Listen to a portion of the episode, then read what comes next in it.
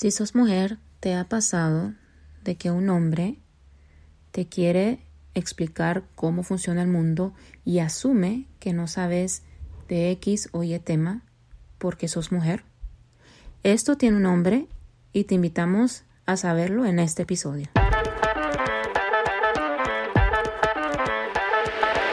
Somos una, dos, tres mujeres que un día se juntaron y decidieron conversar sobre aquello que todas y todos callan, o en algunas ocasiones lo que nadie se atreve a hablar.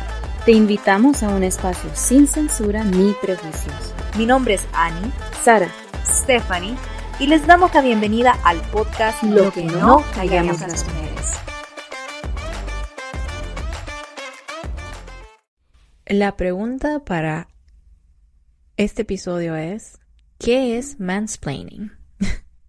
¿Han escuchado del término, chicas? ¿Sí? ¿No?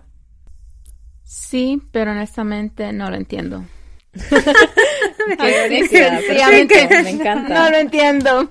E, es uno de esos temas que, bueno, pues uno no sabe qué es y qué no es. ¿Y vos, Steph? Ay, creo que a veces queda corto el, lo voy a decir en inglés, ignorance is bliss. Y ese es como mi punto de vista con el mansplaining. Mm. Cuando la ignorancia es bendición, creo que me ha encantado mucho no tener tanta información de qué es, porque lo detecto así. Así. O sea que mejor me quedo, me, me quedo con Sí, esto de Steph. honestamente, porque el mansplaining puede ser, creo que es una de las cosas más frustrantes que le puede pasar a una mujer. Y, y vamos a hablar, creo que en esto, en este programa. La verdad que yo encontré un cuadro que simplifica todo lo que estamos diciendo. Entonces, espero que este cuadro ayude a clarificar un poco qué es mansplaining. Eh, no hay un término específico en español que sea el equivalente, eh, pero podría decir que es la, eh, la explicación de un nombre ante una mujer, digamos. No sé cómo decirlo. Pero voy a como darles un pequeño como eh, pasaje, un pequeño como recorrido en este cuadro que encontré, que sirve para identificar si uno lo está haciendo o no. En específicamente, pues, en este caso, los hombres. Porque muchos de ellos dicen que no saben, no saben cuando lo están haciendo, realmente no lo detectan. Y por eso es que lo hacen. Entonces, esta persona, Kim Goodwin, eh, que encontré este artículo del 2018 en, eh, en BBC, en el noticiero, ¿verdad? Este es un muy buen ejemplo de cómo identificarlo. Entonces, la primera pregunta que te hacen es, ella te, te preguntó que lo explicaras. Entonces, si te vas así, significa que no es mansplaining, porque ella te preguntó. Si te baja no, ya te sale otra pregunta, que significa que, la siguiente pregunta es, ok, si no te preguntó y lo estás tratando de explicar, ¿tenés la experiencia relevante? Si la tenés Mm. y es una buena cantidad, entonces te sale, ok, las perso- lo- lo- la mayoría de hombres con, este con la educación de ella y la experiencia lo saben. Entonces te sale no, ok, y te vuelve la pregunta. Entonces, ¿ella necesitaba que lo explicases? y después te sale como que sí y no. Entonces te sale como diferentes formas de identificarlo. Pero ¿qué, ¿a qué es lo que voy para no engatusarnos en este cuadro? A lo que voy yo es que casi que todo el cuadro se resume a si ella te preguntó y si ella eh, quiere saber esa información que estás proveyendo. Ok. Entonces, eh, eso es lo que se resume. Si no te dijo o no expresó en ningún momento que necesitaba de tu apoyo o de tu ayuda, significa que simplemente lo estás mansplaining.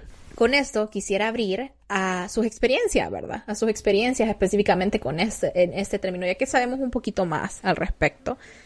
Con- teniendo en mente sus experiencias, quiero que también piensen en por qué no nos atrevemos a señalarlo cuando se nos presenta, ¿verdad? Qué curioso. Yo hace poco tuve esa conversación con mi novio, porque toda la vida le digo, deja de estar mansplaining me.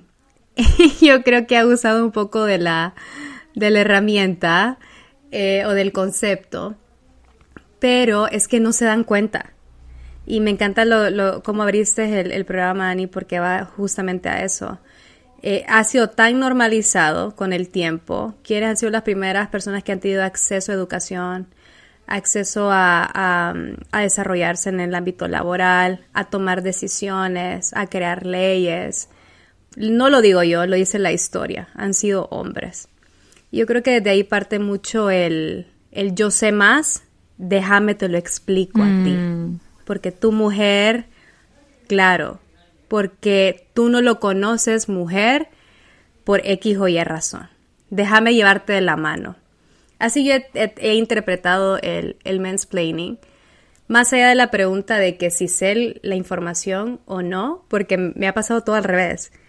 Casualmente mi empleo, nunca, nunca había experimentado yo el mansplaining hasta ahora. Y siempre es, siéntese, déjeme le explico cómo funciona el mundo.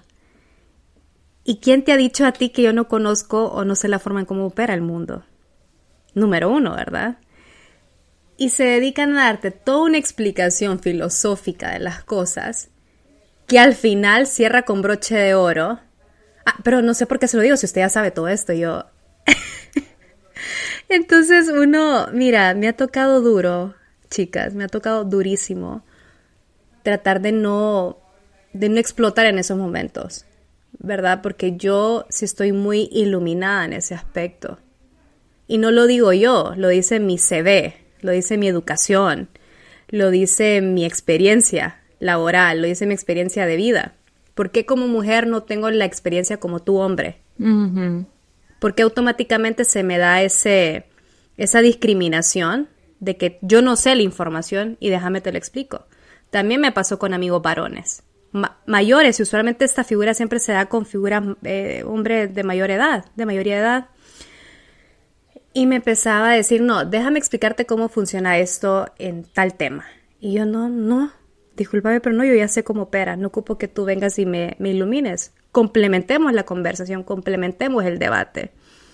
Y aquí es cuando las mujeres nos vemos muy, nos hacen chiquitas, porque no sabemos hablar, no sabemos puntualizarlo.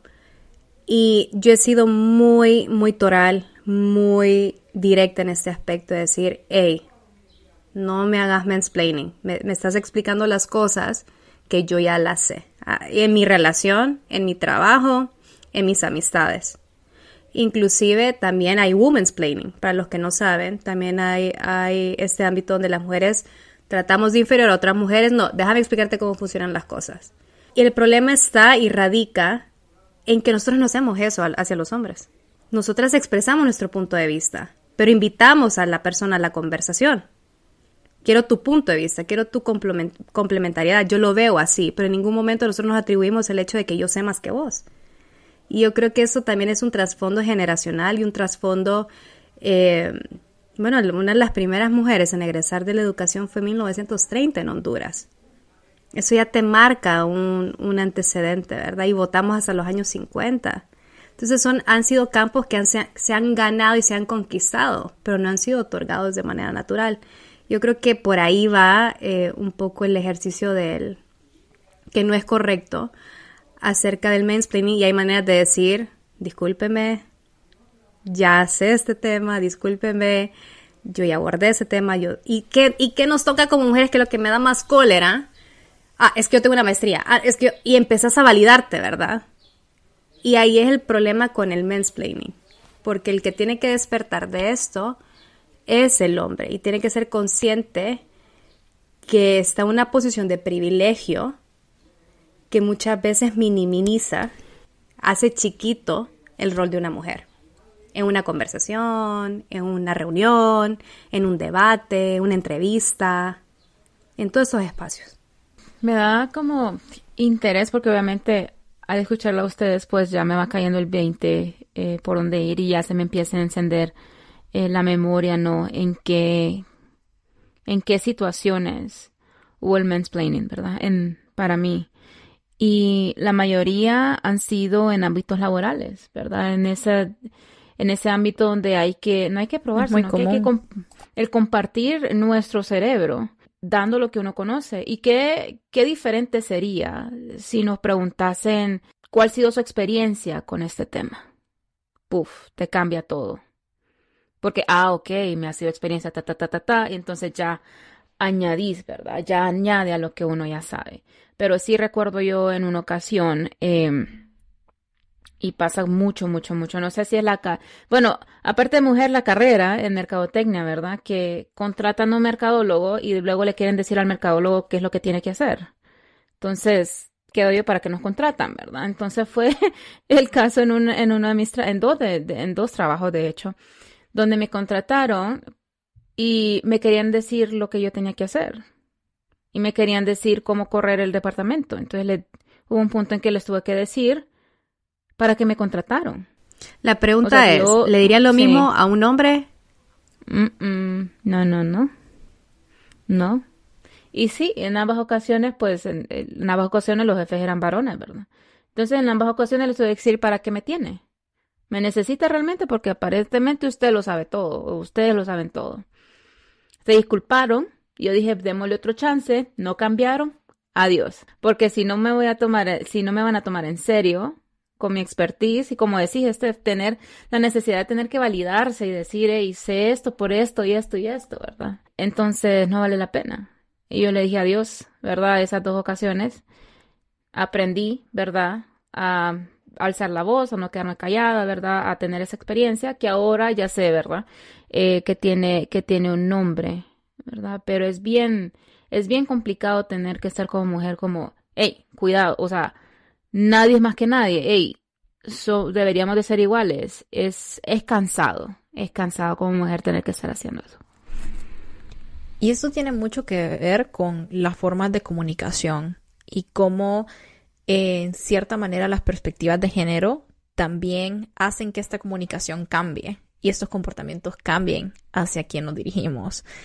Entonces, creo que hay demasiada evidencia que apoya cómo esta comunicación cambia eh, de distintas maneras a medida que se da de hombre a hombre, de mujer a hombre, de mujer, de hombre a mujer. Entonces, hay muchísima evidencia de esto.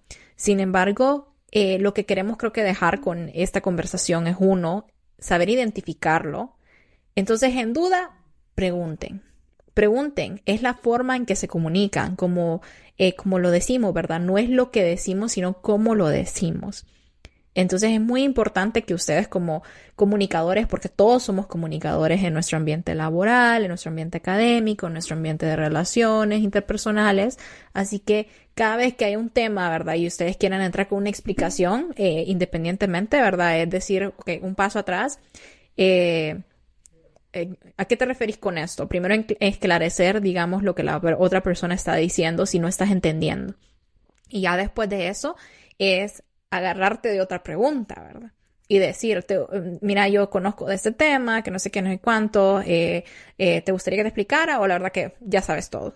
Entonces, como, como hacerlo de una forma casual también, pero al mismo tiempo respetuosa del conocimiento de la otra persona, porque esos son los prejuicios que tenemos muchas veces, como que la otra persona sabe menos, sabe menos de lo que yo eh, sé o tiene menos experiencia de la que yo tengo, y no necesariamente es así.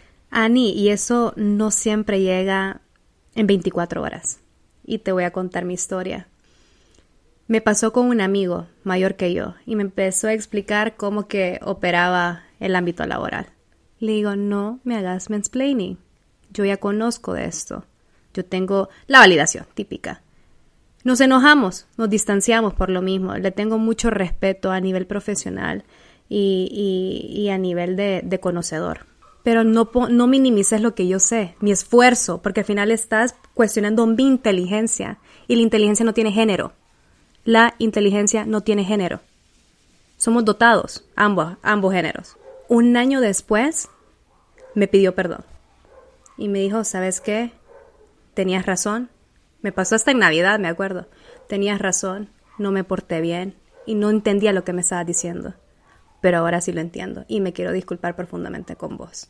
Entonces, si hay esperanza, cuesta, es un proceso que demora porque es desaprender para aprender, es desconstruirse para volver a construirse. Pero llega. Y ese, hacia eso tenemos que mover nosotros las mujeres a, a señalizar esas cosas. Pero con mire, con inteligencia. El impacto que tuviste, Steph, ¿verdad? Porque ocurrió eso y un año después, pues él todavía tuvo también la madurez de ir a, de, de ir con vos y decir, hey, discúlpame, ¿verdad? No sé si le habrá pasado, pero cuántas veces más le habrá pasado desde el punto en que, en que sucedió con vos. Y tal vez eso hubo un trigger de estar identificando, ¿verdad? Porque creo yo que por eso es importante que nosotras alcemos la voz, porque hay muchas cosas que la otra persona no está consciente, ¿verdad? En este caso, tantos prejuicios, tanto mujeres como varones, pero en hombres, tanto machismo, que han sido generacionales, así como nosotros hemos tenido desventajas, también ellos han tenido, los hombres han tenido toda esa conocimiento madurando generación tras generación tras generación que ya es algo común, ya es eh, está en piedra, ¿verdad? Que es el comportamiento que debe tener y estas conversaciones son bonitas. ¿Cómo podemos evitar este comportamiento? Y bueno, ustedes lo han encapsulado muy bien, pero si quiero saber o no quiero saber, sino quiero indicar que lo más importante es una vez reconociéndolo, diciendo respetuosamente, ¿verdad? Esto está pasando o de esta manera me estoy sintiendo porque estás minimizando mi competencia, mi competencia intelectual, mi competencia en el tema y entonces me gustaría, ¿verdad? Que tomaras mi opinión en cuenta acerca de esto por esto y esto y esto, que es un poquito a lo que vamos de la validación, ¿verdad? Que siempre es como, ay, tengo que decir porque soy una experta, tengo que decir porque yo tengo más propiedad en este tema o más experiencia. Eh, que justificarse, pero de alguna manera eso también entra en, un, en el momento de reflexionar, ¿verdad? Hacia, hacia, hacia atrás y que la persona diga, ah, ok, perdóname, discúlpame, ¿verdad? Eh, me, doy, me voy para atrás y te escucho primero y después opino, si me das la oportunidad. Entonces es como trabajar en esa vía de comunicación que a veces no es receptiva, es bien difícil eh, porque siempre la comunicación es de dos partes, ¿verdad? Un emisor y un receptor. Y si no tenemos ese receptor que está abierto, abierta a recibir esta información, entonces es muy difícil porque se pone una barrera de defensa, se pone una barrera de defensa. Y es como muchas veces también ahí eh, nosotros tenemos la culpa de decir, ah, no es que vos me estás haciendo esto, ah, es que no es que, en vez de decir, fíjate que eh, ahorita me estoy sintiendo de esta manera y me gustaría que lo volvieras a intentar o me gustaría, o sea, es muy diferente, es muy diferente la tonalidad con la que hablamos. Así que identifiquemos y actuemos sobre este fenómeno que es el mansplaining. Y si también encontramos a otra persona, a nuestro, a nuestro par, que está sufriendo esto, también hablemos, hablemos y cuestionemos para que podamos ir todas juntas adelante.